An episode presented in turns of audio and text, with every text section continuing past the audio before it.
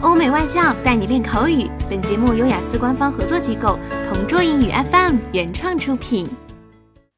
Describe a creative person whose work you admire. You should say who he or she is, how you knew him or her, what creative things he or she has done, and explain why you think he or she is creative.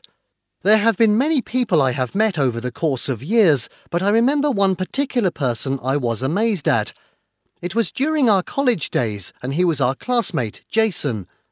I remember him as one of the guys who would make amazing cartoons and had great writing skills. If I can remember it clearly, I met him when we were freshmen in university. From the very beginning, he has been really approachable and outgoing. Hence, we had an instant connection from the very first time we talked. We became partners in crime because of our consecutive roll numbers. We would normally sit at the last seat and then would write about the events happening in the class. We would make fictional characters and then write stories together.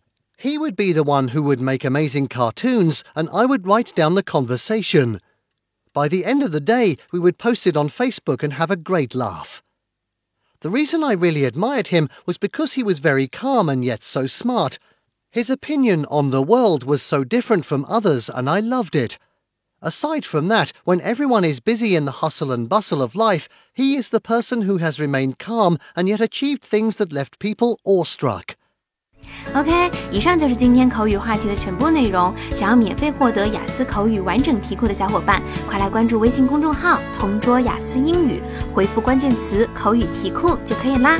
同桌祝你早日涂鸦成功！